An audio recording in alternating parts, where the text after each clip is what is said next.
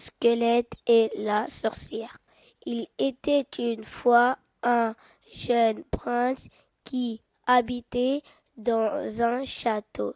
Une nuit de tempête, un voyageur vint demander l'hospitalité. Le prince l'accueille, mais le lendemain, il s'aperçoit qu'il a été transformé en squelette et que son coffre est vide. Le voyageur était en fait une sorcière déguisée. Il décide de partir à la recherche de la sorcière. Le soir, il s'arrête pour se reposer dans une grotte. Il y découvre un vieil homme fatigué. Il l'aide en lui proposant à manger. Pour le remercier, le vieil homme lui donne une potion magique qui rend invisible et lui indique où la sorcière habite. Il arrive dans la ruine où vit la sorcière et boit sa potion magique. Glou, glou, glou, glou, glou, glou, glou, glou, Une fois invisible, il avance sur la pointe des pieds à la recherche de la sorcière. Il la trouve et lui plante un couteau dans le cœur. Aïe Il retrouve son apparence, son trésor et rentre chez lui. Sur la route, il rencontre une belle jeune fille et l'épouse. Le journal de la création.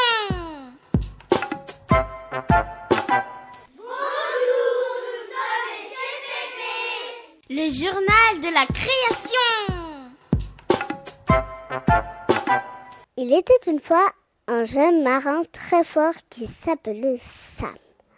Sa mère était gravement malade. Un jour, il rencontra dans la forêt un écureuil blessé à la patte. Il s'approcha pour l'aider et le soigna. Une fois guéri, l'écureuil se transforma en fée. Ding, ding, ding.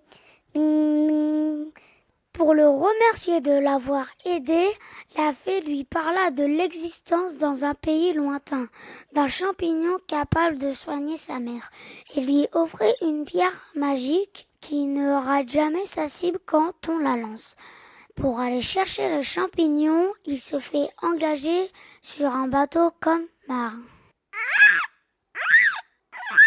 Arrivé sur le continent africain, il part à la recherche du champignon. En chemin, il rencontre un terrible cyclope qui veut le dévorer. Il se sauve en courant, monte dans un arbre, sort la pierre magique de sa poche, vise l'œil du monstre et la lance de toutes ses forces. Pendant que la bête hurle de douleur, il en profite pour s'enfuir. Un peu plus loin, il trouve le fameux champignon et remplit un sac. Il rentre chez lui et soigne sa mère. Pour fêter la guérison de sa mère, ils organisent une fête géante avec tous les habitants du village. Oui, c'est la fête, c'est la fête, c'est génial, c'est génial. Le journal de la création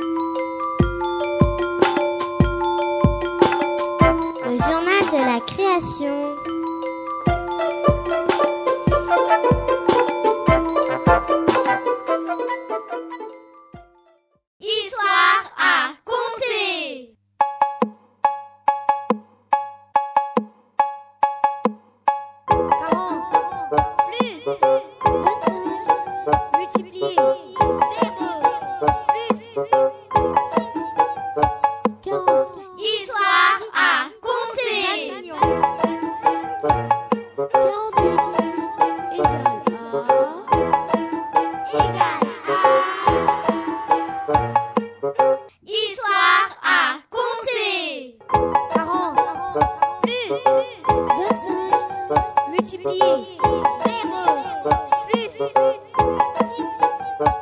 40 8 20 millions Histoire à compter. Histoire à compter. Bonjour, nous sommes les CM1B de l'école Henri Barbus A.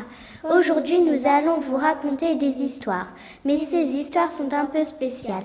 Ce sont des histoires à compter. Et oui, ce sont des histoires à compter. À la fin de chaque histoire, on vous posera une question. Il faudra faire des calculs pour trouver la solution. On vous mettra de la musique pour que vous ayez le temps de compter. Vous avez juste besoin d'une feuille et d'un crayon. On vous donnera les solutions à la fin de chaque musique. Attention, on commence. Histoire à compter. Bonjour, je m'appelle Elodie. Bonjour, je m'appelle Aurélie. Bonjour, je m'appelle Candice. C'est l'histoire inventée par nous trois. Le clown au nez rouge. Le clown a 18 ans et il s'appelle Édouard Lepitre. Il fait des spectacles. Un jour, on lui donne son déguisement pour faire son spectacle dans un parc. Deux semaines plus tard, il rencontre une vieille dame qui a des problèmes. Alors, il lui porte ses courses. Le lendemain, il va faire un spectacle. Et la dame lui donne 44 nez rouges pour le remercier. 44 nez rouges, c'est beaucoup pour un seul clown. Mais un autre clown lui en vole 4, parce qu'il n'a pas de nez rouge pour faire son spectacle. Quoi? On lui a volé 4 nez rouges C'est beaucoup ça. Histoire à compter. Attention, écoutez bien, voici la question.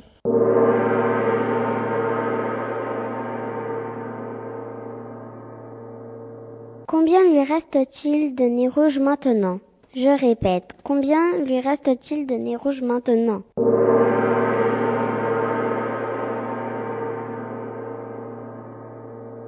Réfléchissez pendant la musique. Histoire à compter.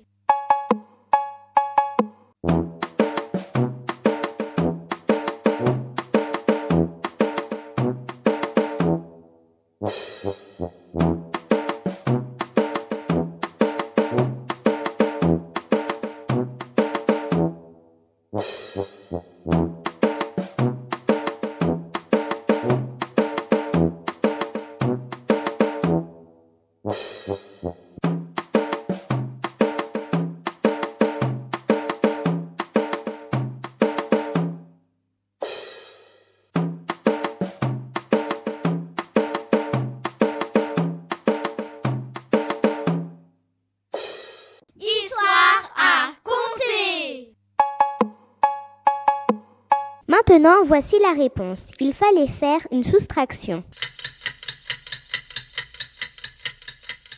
Rappelez-vous, la vieille dame lui avait donné 44 nez rouges. L'autre clown lui en a volé 4. Il en a donc 4 en moins. Il fallait donc faire 44 moins 4, ce qui est égal à 40. Il lui reste donc 40 nez rouges maintenant.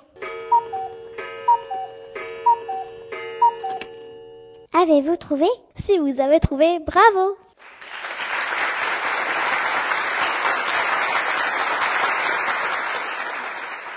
Sinon, vous vous rattraperez la prochaine fois. Histoire A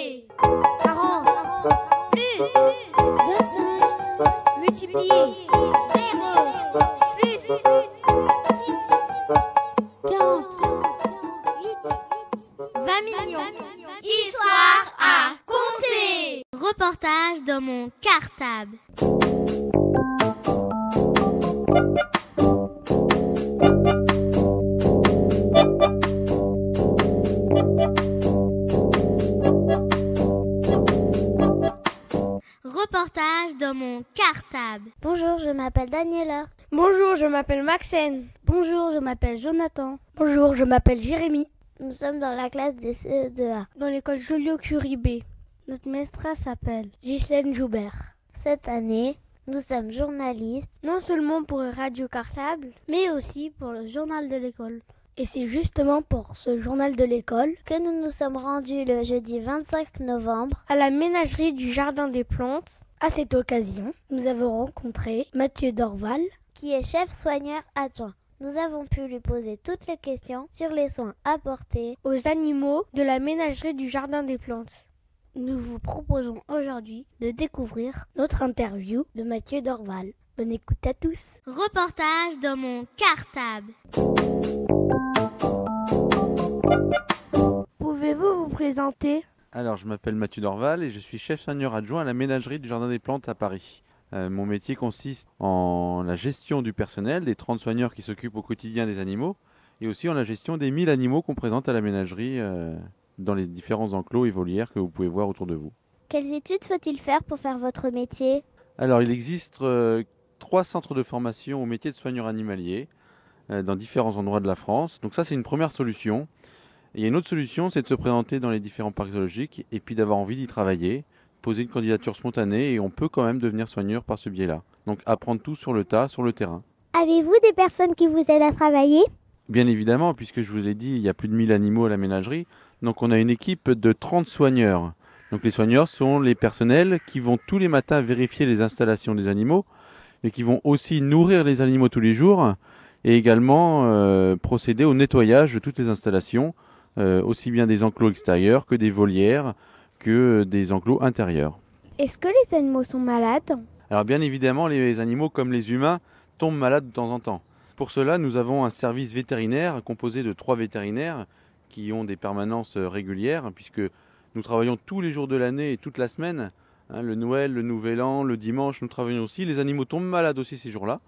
Donc on a une équipe formée euh, pour les soigner tout au long de l'année. Et donc les vétérinaires, après avoir été alertés par les soigneurs, puisque dans le métier de soigneur, il y a un contact quotidien avec les animaux qui nous permet de les connaître, de connaître leur état de santé, de savoir s'ils sont en bonne santé ou pas en bonne santé, de par leur comportement et leur changement de comportement. Et lorsque les soigneurs voient un animal dont le comportement a changé, ils le signalent euh, rapidement au vétérinaire qui va intervenir et faire un diagnostic euh, précis de l'état de santé de l'animal. Et si le cas échéant euh, l'oblige, bah, commencer un traitement. Comment faites-vous pour nourrir et soigner des animaux dangereux Alors le soin aux animaux dangereux est tout d'abord euh, réservé aux soigneurs avertis. Hein, on a des formations un peu plus poussées pour ces soigneurs-là. De plus, le travail va être encadré par des procédures de sécurité qui sont très strictes et qui vont établir euh, les différents euh, mouvements, les différentes choses à faire auprès de ces animaux-là. Alors quand on parle d'animaux dangereux, on parle bien évidemment des fauves, donc des lions, des panthères, etc. Mais aussi des grands singes, des grands primates, hein, comme les gorilles, les orang-outans ou les chimpanzés. Alors les ménageries, nous avons que des orang-outans en grands primates. Euh, mais ça peut être aussi des autruches qui peuvent être très dangereuses avec leurs pattes. Et également des gros bovidés comme à la ménagerie, nous pouvons avoir, des gores. Et puis ça paraît un peu moins, moins facile, mais euh, il y a également tous les bouquetins. Donc les bouquetins, c'est toutes ces chèvres avec les grosses cornes qui en période de rut, donc la période de reproduction, vont être assez agressifs et qui ont en général, les mâles ont des très grosses cornes et ils deviennent dangereux. Donc comme je vous l'ai déjà dit, on a établi des procédures de sécurité qui donnent la, la marche à suivre pour rentrer en contact avec ces animaux-là ou ne pas rentrer en contact, ne jamais rentrer en contact, notamment avec les fauves et les grands singes. Et on a euh, pour cela différentes cages qui nous permettent de les isoler pour pouvoir faire le travail ensuite dans les enclos et le travail de nourrissage. De quels animaux vous occupez-vous plus particulièrement? Alors moi je suis plus spécialisé dans les oiseaux. Mais en tant que chef-soigneur adjoint à la ménagerie, on est obligé de superviser toutes les espèces animales. Donc lorsque je suis comme aujourd'hui euh, chef-soigneur en titre, puisque M. Dousseau, qui est le chef-soigneur en titre de la ménagerie, n'est pas là, eh bien je suis obligé de superviser l'ensemble des animaux. Lorsqu'il est là, je reprends ma place d'adjoint et je vais plus, plutôt superviser tout ce qui va être oiseaux.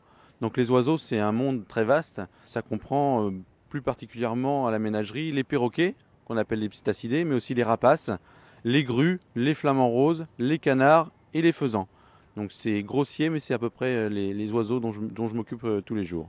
Y a-t-il dans ce zoo des animaux en voie de disparition? C'est une très bonne question, puisque en fait, euh, la raison des parcs zoologiques dans le monde, mis à part le fait de présenter au public des animaux qu'on ne peut pas voir tous les jours dans son quotidien, eh bien c'est de faire de la conservation. Donc d'avoir des espèces menacées, des espèces qui disparaissent dans leur milieu naturel. Et c'est, j'allais dire, presque la première raison qui fait qu'il y a des parcs zoologiques dans le monde puisque l'habitat de ces animaux disparaît, et que si rien n'est fait dans les parcs zoologiques au niveau des populations captives, ces animaux vont continuer à disparaître dans la nature. Donc on a euh, une responsabilité quant à ces espèces et à leur devenir et en captivité, et par la suite dans la nature par les réintroductions qui seront peut-être possibles, en sachant que même si on arrive à avoir de la reproduction dans des espèces très menacées, si l'habitat disparaît, on ne peut pas les réintroduire. Donc c'est un problème très global et assez complexe à résoudre auquel on travaille tous les jours, bien évidemment, euh, à la ménagerie. Reportage dans mon cartable. D'où viennent les animaux qui sont ici? Alors, tous les animaux présents en captivité, et d'autant plus à la ménagerie, sont tous issus de la reproduction en captivité. Depuis 1976 a été signé par un certain nombre de pays qui sont maintenant membres de cette euh, co convention, la Convention de Washington, ou CITES, qui va réglementer tout le commerce, toute la présentation publique, la vente de tous ces animaux qui seront inscrits dans cette dite CITES. Et les animaux vont être classés dans différentes annexes en fonction de leur degré de disparition et de la préoccupation qui euh, pèse sur ces espèces. Qu'est-ce que ça veut dire euh, en captivité? Alors la captivité, c'est l'inverse de l'état sauvage. Les girafes vivent par exemple en Afrique, dans de grandes plaines, à l'état sauvage. L'homme n'intervient pas sur leur gestion, c'est-à-dire la nourriture, euh, la reproduction et tous ces paramètres. En captivité, ça veut dire qu'ils vont être gérés par l'homme. Donc l'homme va leur donner tous les jours à manger et va gérer leur état de santé, va gérer leur, leur vie au final. Quel est le rôle des zoos? Alors la ménagerie est un parc zoologique un petit peu particulier puisqu'il appartient au Muséum national d'histoire naturelle.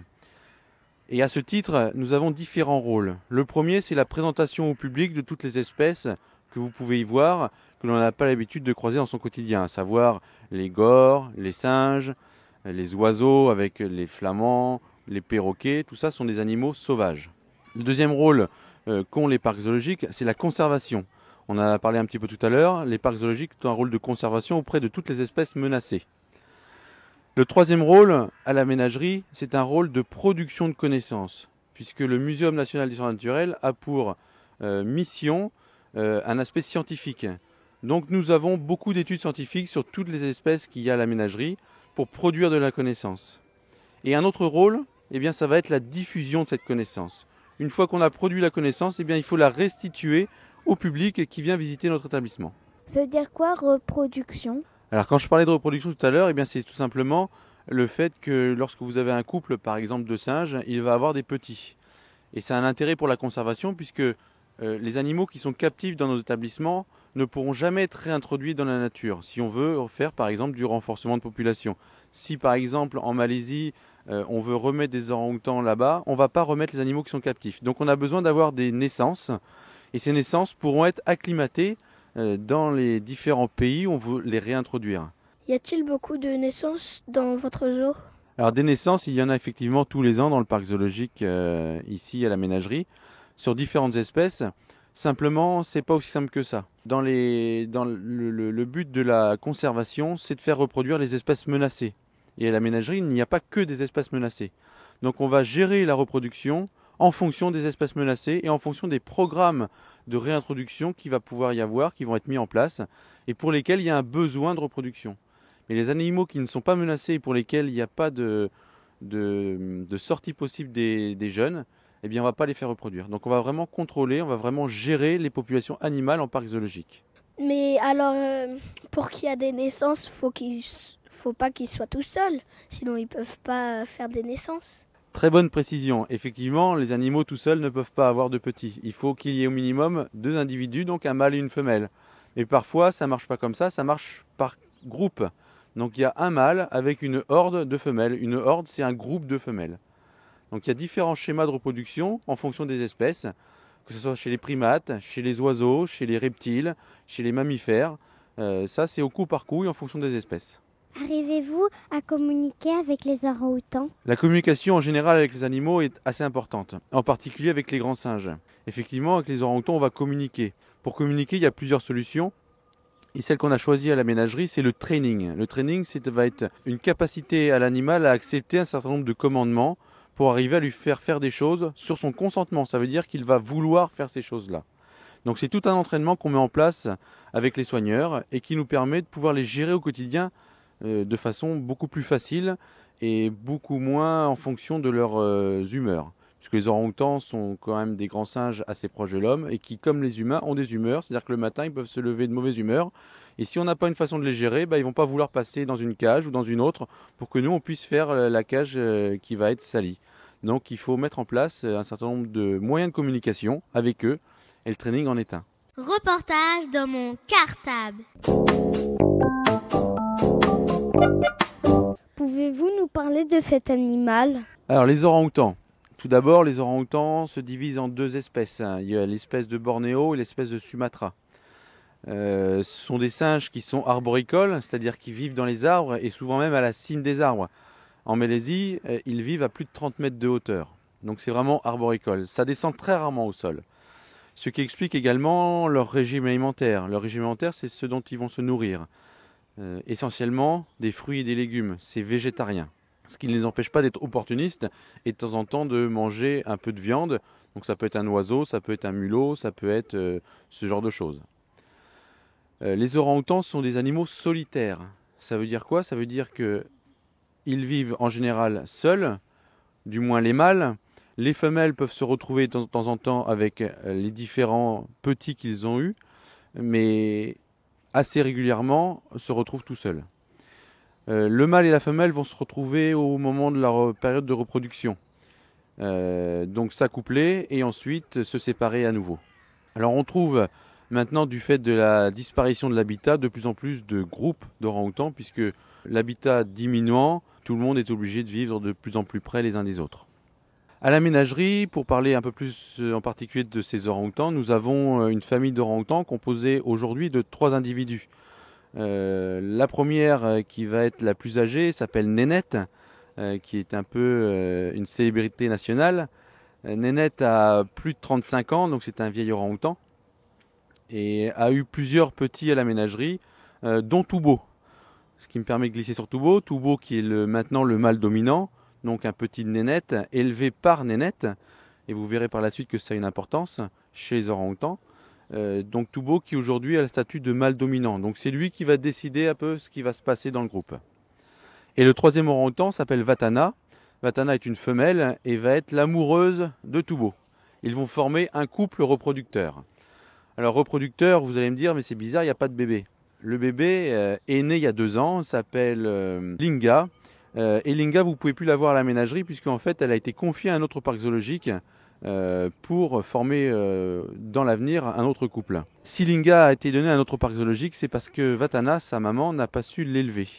Euh, et ça une raison, pour cela une raison très particulière, c'est que Vatana elle-même n'a pas été élevée par sa mère. Donc elle n'a pas appris à élever un bébé. Et donc elle n'a pas su le faire.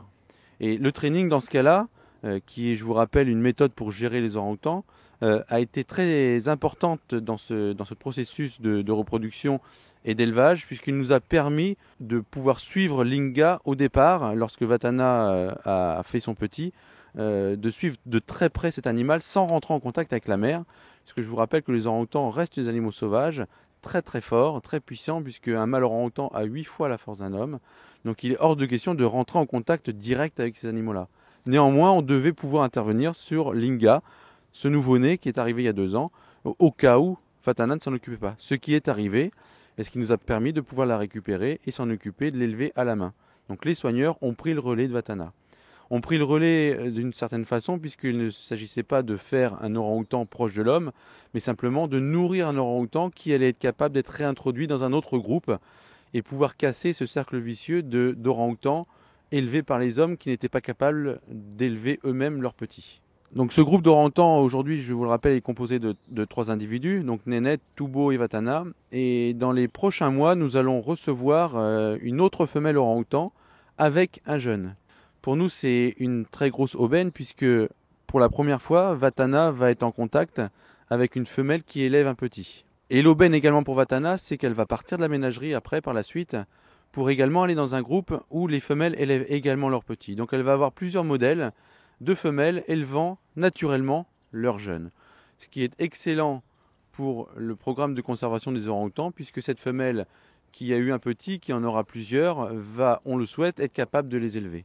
Alors effectivement, pour la ménagerie, on va perdre encore un orang-outan, donc le placer dans un autre parc zoologique, mais pour l'individu, pour la gestion du groupe, c'est extrêmement important, extrêmement bien. Nous vous remercions d'avoir répondu à nos questions. Mais écoutez, c'était un grand plaisir pour moi et je vous souhaite une bonne fin de visite à la ménagerie. Au revoir à tous. Et eh bien voilà, notre reportage. À la ménagerie du Jardin des Plantes est terminé. On espère que ça vous a plu et que vous avez appris plein d'informations. N'hésitez pas à nous écrire pour nous dire si ça vous a plu ou si vous voulez d'autres renseignements. On se retrouve bientôt sur l'antenne de Radio Cartable pour de nouvelles émissions. Et en attendant, on vous souhaite à tous une bonne semaine.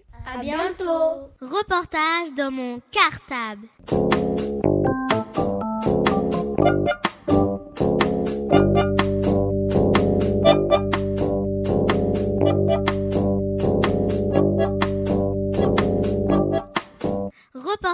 Dans mon cartable. Histoire à compter.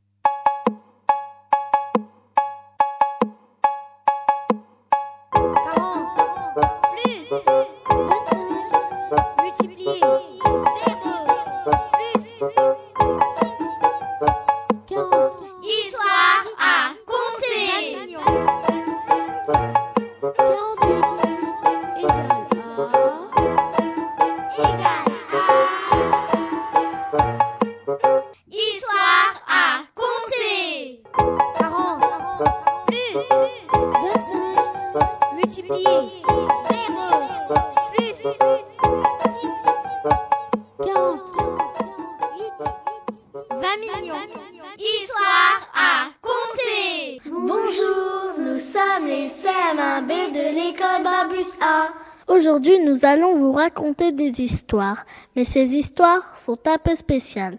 Ce sont des histoires à conter, et oui, ce sont des histoires à compter. Car à la fin de chaque histoire, on vous posera une question. Il faudra faire des calculs pour trouver la solution. On vous mettra de la musique pour que vous ayez le temps de compter. Vous avez juste besoin d'une feuille et d'un crayon. On vous donnera les solutions à la fin de chaque musique. Attention, on commence. Histoire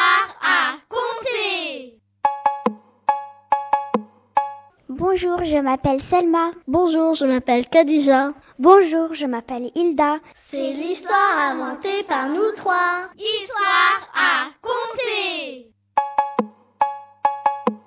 L'hôtel d'enfer. Il était une fois Monsieur Patate qui cherchait une chambre dans un hôtel.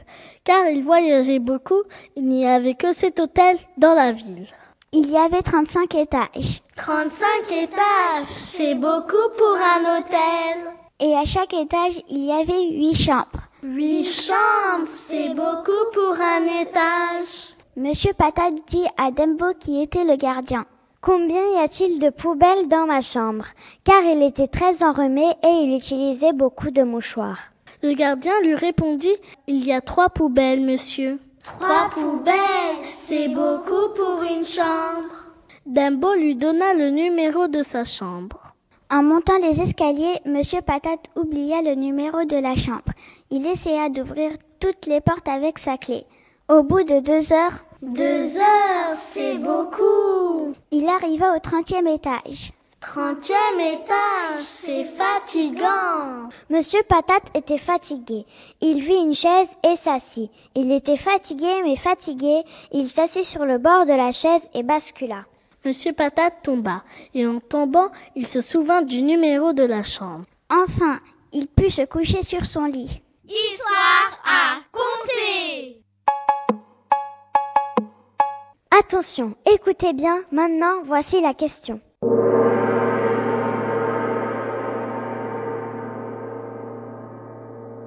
Combien de portes Monsieur Patate a-t-il essayé d'ouvrir en deux heures Je répète, Combien de portes Monsieur Patate a-t-il essayé d'ouvrir en deux heures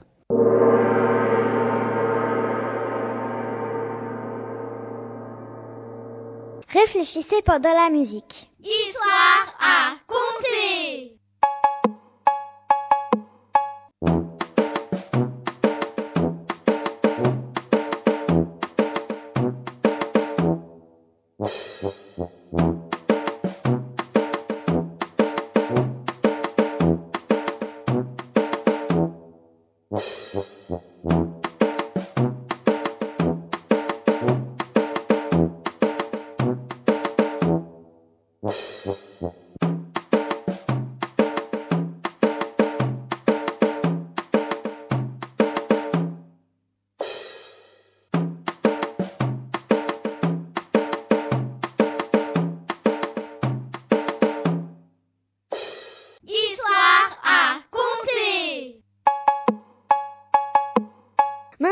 voici la réponse. Rappelez-vous, Monsieur Patate était monté jusqu'au 30e étage. Nous savons qu'à chaque étage, il y a huit chambres, donc huit portes.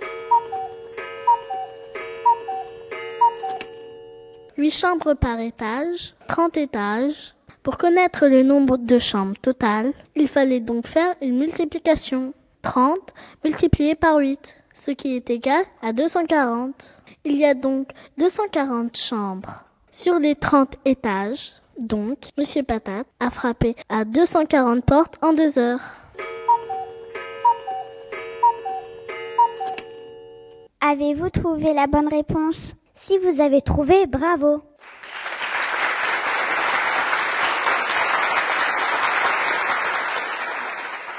Sinon, vous vous rattraperez la prochaine fois. À bientôt Histoire à compter